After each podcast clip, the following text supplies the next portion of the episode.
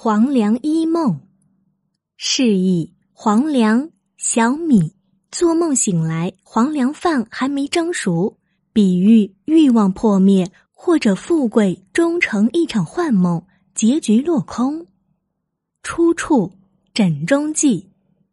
唐朝开元年间，有个名叫卢生的书生到京城长安去参加考试，路过邯郸的时候，天已经黑了。他就找了一家旅店住下来，和卢生住在同一屋子里的是个眉毛都白了的老道士，名叫吕翁。两人商量一下，让店主人蒸一锅黄粱饭吃。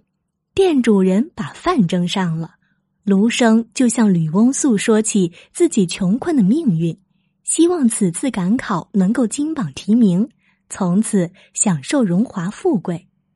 卢生再三恳求吕翁指点迷津，帮助自己实现美好的愿望。吕翁从自己的行装中取出个青瓷枕头，让他躺下来睡觉，说：“也许很快你就称心如意了。”